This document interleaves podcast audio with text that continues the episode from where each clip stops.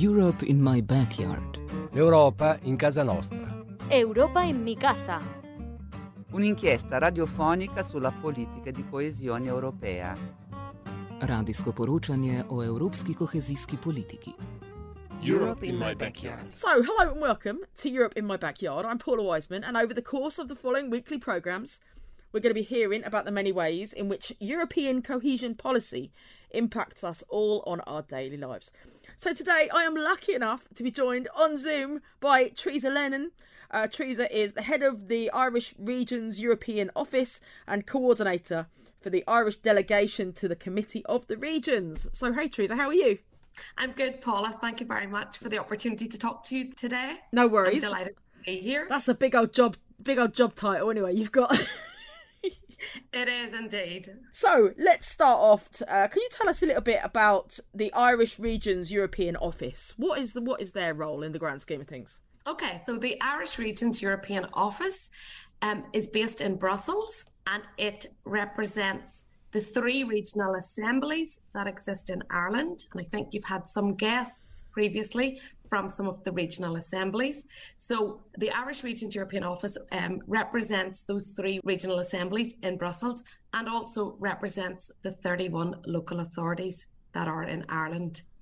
So we provide support and advice and guidance to the regional assemblies and to the local authorities on EU cohesion policy and on other EU funding programs that may be relevant for the um, the local authorities. We also provide them with policy advice and guidance in terms of what's happening in terms of EU legislation and what is likely to impact on local authorities in Ireland and on the regional assemblies.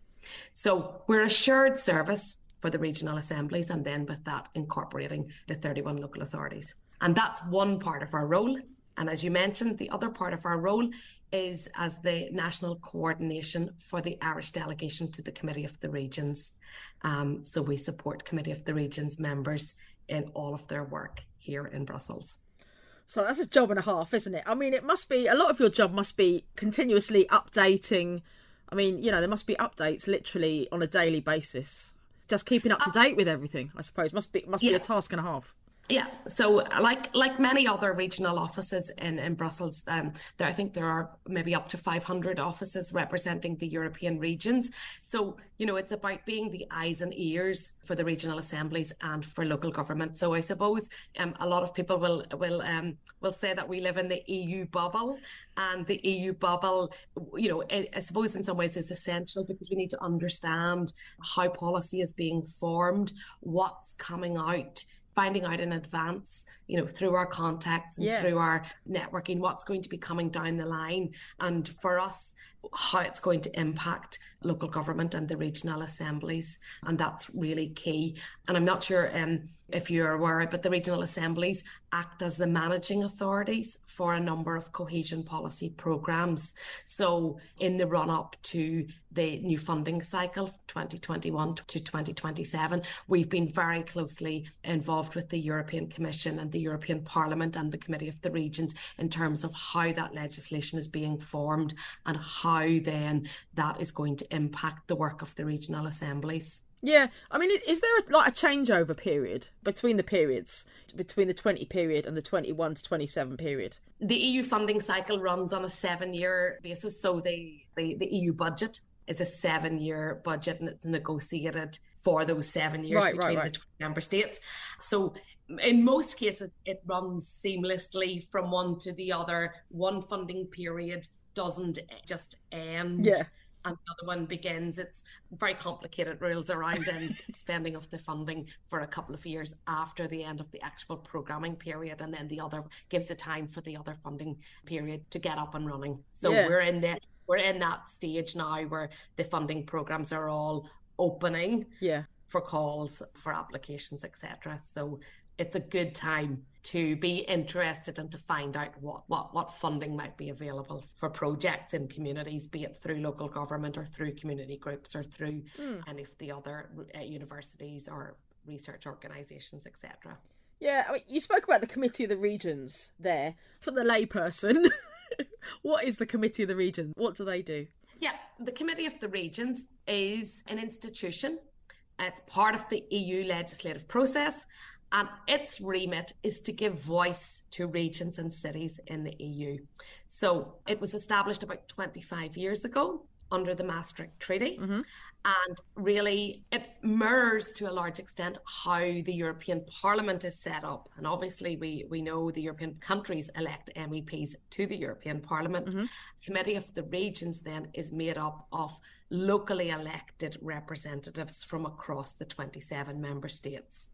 So the Committee of the Regions is consulted on all new legislation that is being formed at EU level the main difference in the Committee of the Regions and the European Parliament is that the Committee of the Regions opinions are advisory. So they're not a co legislator. Right. Committee of the Regions is not a co legislator like the European Parliament is, mm. but their opinions are used to advise the other institutions of the impact of or the potential impact of um, legislation on regions and cities. So, a very important part of the legislative process and also the institution that is closest to the citizen. So it is locally elected members that are the first line of government, if you like, for, yeah, for yeah. citizen. You know, so we're all very familiar that we as citizens will contact our local elected member if we have a problem with our roads or our bins and all of that. So it's ensuring that that when legislation is being formed, that it has that local impact taken into account. Yeah, so I mean, you're the coordinator for the Irish delegation. What does that involve? That sounds like a really huge job. Well, that's a very interesting and enjoyable job. The Irish delegation is made up of nine members and nine alternate members, and they're all city or county councillors from right. across Ireland, and they represent the regions of Ireland. And the role of the of the office, the Irish Regions European Office, is to provide support to those members. So that on a day-to-day basis involves providing uh, members with briefings. So they all sit on different committees and, and involved in different work within the committee of the regions. So it could be on environmental policy mm-hmm. on cohesion policy citizenship social inclusion education. So a range of different issues. And myself and my colleague we provide briefings summarizing what the legislation or the proposed legislation is. And then we always give what the Irish perspective is. So we, we let them know sometimes what the government policy is or sometimes what um, Irish organisations are saying about a particular issue. So we make sure that they're fully briefed on what the piece of proposed legislation mm. is and then the impact is for Ireland. Um, and particularly for, for local authorities. So, yeah, it's a very interesting role and it's a very varied role, but also very exciting. Yeah, um, yeah. So you were telling me the president is visiting this week. Um, he's coming to Ireland for two days. I mean, that, that must be pretty exciting. Pretty exciting yes. news for the, the Committee of the Regions. Yes, so the president of the Committee of the Regions is um, Apostolos Tzitzikostas, and he's uh, a Greek member of the Committee of the Regions, and he was elected president two and a half years ago. And he is coming to Ireland to meet with the Joint Committee on European Affairs in the Oireachtas. He's also going to be meeting with the business community and he's um, through IBEC. And he's also going to be meeting with Trinity College Dublin. And we are holding an event called Youth and Democracy. That's on Thursday, the 16th and we want um, that it's on youth and democracy, and the president will be speaking at that alongside the Minister for European Affairs, Thomas Byrne, and that's an opportunity for young people to come along and hear about the, the key issues that are facing young people in terms of democracy. So, uh, we'll be examining a number of issues, including the use of social media uh, in the political process. And we'll be looking at, we'll be examining in more detail the European Year of Youth and what that means. For, for youth organisations. So, and what does the future of Europe look like, and what young people would like it to look like? Mm. So, that's a interesting event. So we're delighted to have um, President Tzitzikostas come to Ireland. And I think that's a real recognition of the work of the Irish delegation and how active they are within the Committee of the Regions. So we see that as a as a very um, exciting visit. Yeah, I'm, I'm sure he'll be uh, having a good look around the city as well. While he's here do, doing a bit of networking. Get a bit of networking and a bit of sightseeing. Exactly. Because really Dublin perks the, the job. Yeah, absolutely. And Dublin and, and the surrounding region have so much has so much to offer. So I know certainly his delegation are particularly excited to perhaps uh, get some Guinness and visit the the storehouse, etc. So yeah, that's always. I mean, has everyone been practicing his name in the? Everyone's been practicing his name. Indeed, it's um, we're not quite used to um, Greek names, but yeah, we're getting there. So, can you talk a little bit for us about the IREO support to the Irish local authorities and how that works? Yeah, yeah. So, um, as you um, mentioned earlier, Europe or the, the, the EU and, and Brussels can also can feel complex. It can feel mm. very um, confusing for people. And I think what we try to do is break it down into layman's terms yeah, in terms yeah. of of understanding what you need to be interested in or what what Irish organisations, particularly local authorities, need to be interested in. So what we do is we produce a newsletter mm-hmm. um, every two months and that highlights um, the oppor- the funding opportunities that are available. So there's a, a host of funding programs depending on different uh, areas of interest. So it could be around environmental policy, it could be social inclusion, it could be Green Deal, it could be agricultural policy, etc. So we help um, local authorities to understand where those opportunities are and where they could potentially participate. Then we also help them to find partners. So, as I mentioned earlier, there are like at least 500 regional offices here. So, a number of the funding programs, particularly um, the cohesion policy programs, would like you to cooperate and find and work with other regions across mm. Europe to deliver um, and to, to deliver um, a, a project. So, we help local authorities find other regions. So quite often that can be daunting because we have different cultures, different languages. Yeah, yeah. Um, so we have all of the um, the contacts here in Brussels, and we we make the the links for them. We also seek to raise the profile and strengths of local government in Ireland. So we take some of the good practice that is going on and we use that or we we find opportunities so there are a number of different initiatives that take place every year in brussels um, european week of regions and cities being yeah. one of the major events that happens every October. So we find opportunities for Irish local authorities to present their work at those types of events so that we can then showcase the good work that's ongoing in, in, in Ireland. And then we, you know, we seek opportunities for influencing policy developments. So, you know, if there's a piece of legislation that's coming down the track that we think is going to have a, an impact on Irish local authorities, we work with our government representatives and that they're called the permanent representation of Ireland to the EU. Yeah. So we're based in the same office as them. So we we work closely with them. We work very closely with our MEPs and we put forward the views of Irish local government to them, which helps them or to understand our concerns and also helps them in their decision making processes. Mm. So it's about I suppose if I was to put it in a nutshell, it's about breaking down maybe some of the more complex language and helping local authorities to understand where they might be able to avail of the opportunities, be it policy, yeah. showcase, or funding opportunities. Well, thanks so much for, for talking to me today, Teresa. It's been so informative. I'm learning new things all the time. Thank you, Paul. I really enjoyed that. Thank you.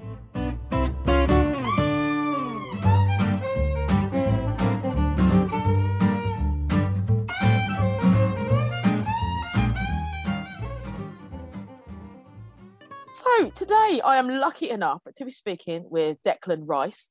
Declan is the CEO of Kilkenny Leader Partnership, which is the original driver of the Nore Vision project. So hey Declan, thanks for chatting with me today. Hello Paula, great to be here. Thank you so much. Um, so let's start off. Do you want to maybe tell us a little bit about the Nore Vision project and what it's all about?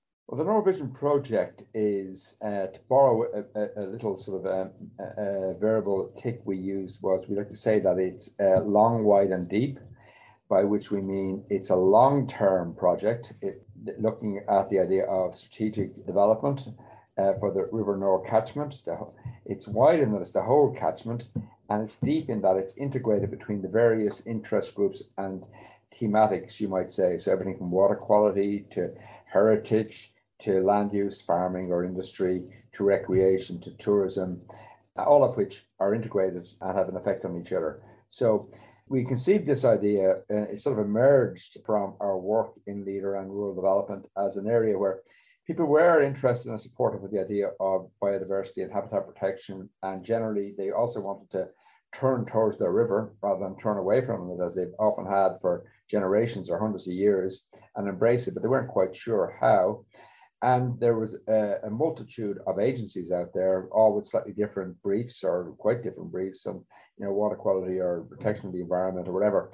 So we, we conceived this idea that we would uh, look at a community-led initiative, which would look at developing a long-term strategy which encompassed everything, and that we would do it.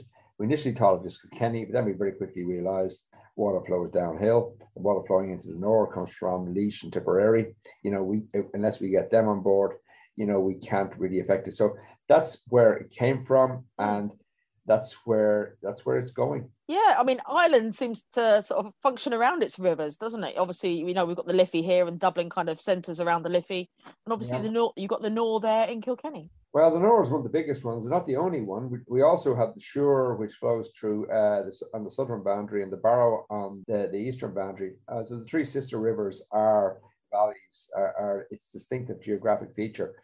And that is the point. They don't just flow through uh, Kenny.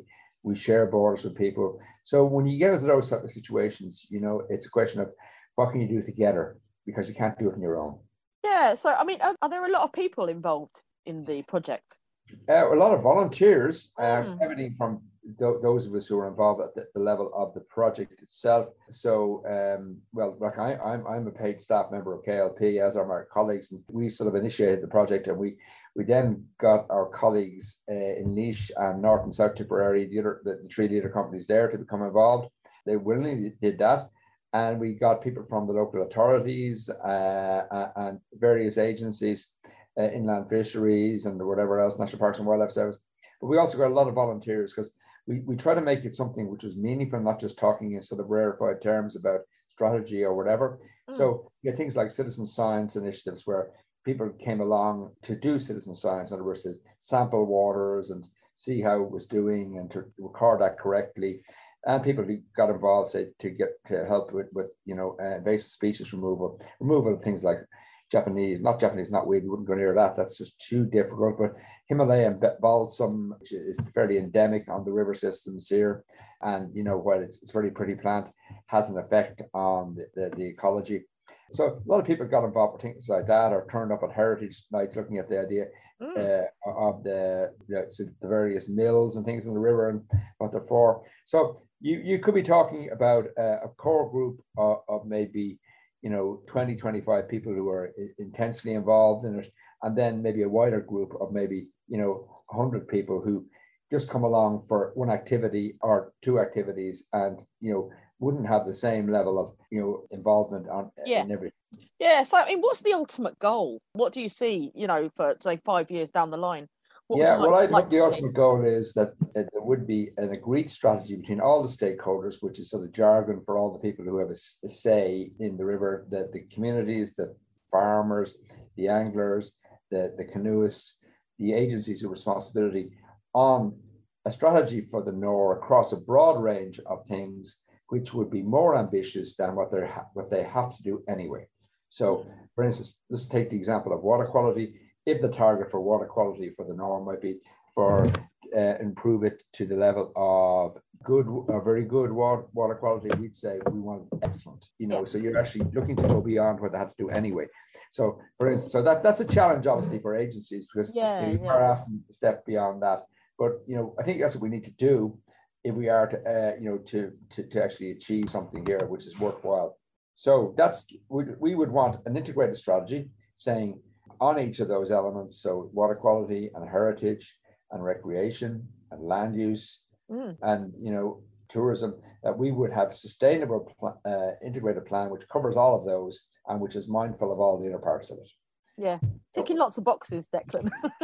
well, more well, well, I certainly hope we're ticking boxes metaphorically. Yeah. We hope we hope we do more than ticking boxes. Oh, definitely, definitely. That, that, it would that it would mean that would mean that, that the that the, the, the waterway, the catchment, was much improved, much healthier, much more accessible to people too. Because yeah. there's no, we had this discussion here in work just a few minutes ago, talking about like uh, there's a philosophical issue on what I would call preservation or even versus uh, conservation. And I'd be very much a conservationist. I think that if you just try to shut people out of things like waterways or uh, areas that, that they lose interest in them. You know, what you really want to do is give people a stake. And to give them a stake has to work both ways. They have to see a merit beyond its intrinsic merit and they're being involved. In other words, recreation opportunities, things like that. So it, is, it isn't something which you you you you put an aspic and, and uh, or an amber and say, don't go near this again. Yeah. Something which they can use in their day-to-day life in a sustainable way. Yeah, no, it sounds like an absolutely incredible project. Um, so you're part funded by the uh, the EAFRD. Yes, we are a lead, what's known as a leader local action group or a leader company, as we used mm-hmm. to be known in old money. Uh, and we we operate. We're we're a non-governmental organisation or, or, a registered charity, and we're not part of the state system. Although we have, you know, um, a, a, lot of state programs and state monies but our, our, one of our core pillar programs is the leader program mm. and we were originally one of the original leader companies in europe uh, going back 30 years wow. uh, 30 years in operation so we've changed our name in that time in various iterations but we're, we're we were known actually coincidentally and, and interestingly Barrow Nore Suir Rural Development. We were called after the Three River Systems, but uh, that company uh, was sort of for various reasons uh, was not we had, had to hand over the com- program and its staff to a new company, which represented Kilkenny alone. We used yeah. to cover a much larger area, um, almost a catchment actually, funnily enough, catchment area of the Nore. But we now we now cover Kilkenny alone. But now then we have to re- now what we're doing is reaching out into that old catchment to and talking to, people there to say, look, this is the and it is really a natural geographic region, which what leader used to be. Interestingly, before uh, the administrative boundaries bit sort of started to put its its handle on it. So yeah, that's where we are. That's what yeah, yeah. So I mean, what was the funding process like? Uh, was it did it take a long time to to get the money allocation? The, the funding process wasn't didn't take that long. The right. development process took a long time. You yeah, have to yeah. explain what I was explaining to people and people are understandably what's that about and yeah. That sort of sounds yeah. good, you know and oh you're not going to be able to do that and so it really took a lot of, of effort and time and meetings and cold halls and you know slightly some of the meetings were very positive some were slightly sarky yeah you yeah. know, and I mean it wasn't just ourselves we knew you have consultants who you brought in you have to work with them and explain to them and then get them to champion it and then you have to champion it and then you have to have meetings so it took, took a lot it took a while but now the Nore Vision has been delivered. Where the first round of it was delivered there during COVID, which really helped as well, of course. Yeah. Oh, just, as we, just as we approved it in March 2020, we hit by COVID. A lot of the actual actions meant going out. Now, it's turned out we managed to do a lot of them. You know, uh, an awful lot of online meetings and seminars and things and all that, which you know work very well actually, and got a lot of response. But at the same time, it isn't the same as meeting people. So there was about, I'd say, a good 18 months to two years of development work before wow. the project was finally approved. Well, from initial conceptions and talking about it, yeah, definitely that. So, and then the project itself was delivered over the best part of a year. And then we decided to run a, a part two uh, Uh, in Laois and Kilkenny alone. So our colleagues there, Tipperary didn't do it this time because they're a much smaller part of the catchment and for various reasons they, they, they, they felt that they'd sit this one out. But they are very involved overall in it. So the project itself, to some degree, is a vehicle, an aid to the overall concept. So you know, we're doing all this training, we're doing these type of things. Their way of actually in doing that say, you know, this is about, this is about, this is about trying to develop a strategy about this. Are you interested? And in the last, uh, say, six months, uh, a company which actually there, there did exist, a company called the, the, the, Nore Catchment River Trust. It was there for many years, and it was looking like it was it was on, on its last legs. So the people running it were it was a non-profit company as well, but people on it were, were getting on to to, to get involved. So we decided we would collectively, not just KLP now, but yeah, all yeah. partners, they invited us to take it on board. We took it on board. That company's up and running, and its first staff member, which will be paid for from contributions from the Heritage Council wow. and from the LAWPRO office, the local local authority waters uh, protection program, will start next week. We've come a, come a fair bit from concept uh, and then explaining the concept, to actually doing it. Yeah, so I mean, how important has the funding been for Nore Vision? essential. Could, I mean, like, could it have happened without the without the funding? Oh, it, could, it couldn't because you'd just be talking to yourself. You know, you'd be talking about what a great idea it is. But when you actually do stuff and people see it, when people are out there, when there's kids out there doing, you know, uh, citizen science, older people who were able to remember the, the river and the importance of the river, they're talking about what it meant. When you have when you have the when you have the funding to do stuff, you can engage in the philosophy. Yeah. You know, and uh, it is back to that idea of conservation uh, uh, and and needing to have that activity and needing to show this is why it's important. You know, you can you can make you can win all the the, the, the ideological points you want, but if people yeah. don't see the value as meaningful to them, well then you know it's a tree falling in the forest. You know, uh, nobody yeah. knows. So that's where we are. Yeah, fantastic. No, you're doing amazing work, Declan. Um, thank you so so much for for chatting with me today. It's been fascinating. Europe in my backyard is financed by the Department for Regional and Urban Policy through the European Commission. Europe in my backyard. L'Europa in casa nostra. Europa in mi casa. Un'inchiesta radiofonica sulla politica di coesione europea. Radijsko poročanje o evropski kohezijski politiki. Europe in my backyard.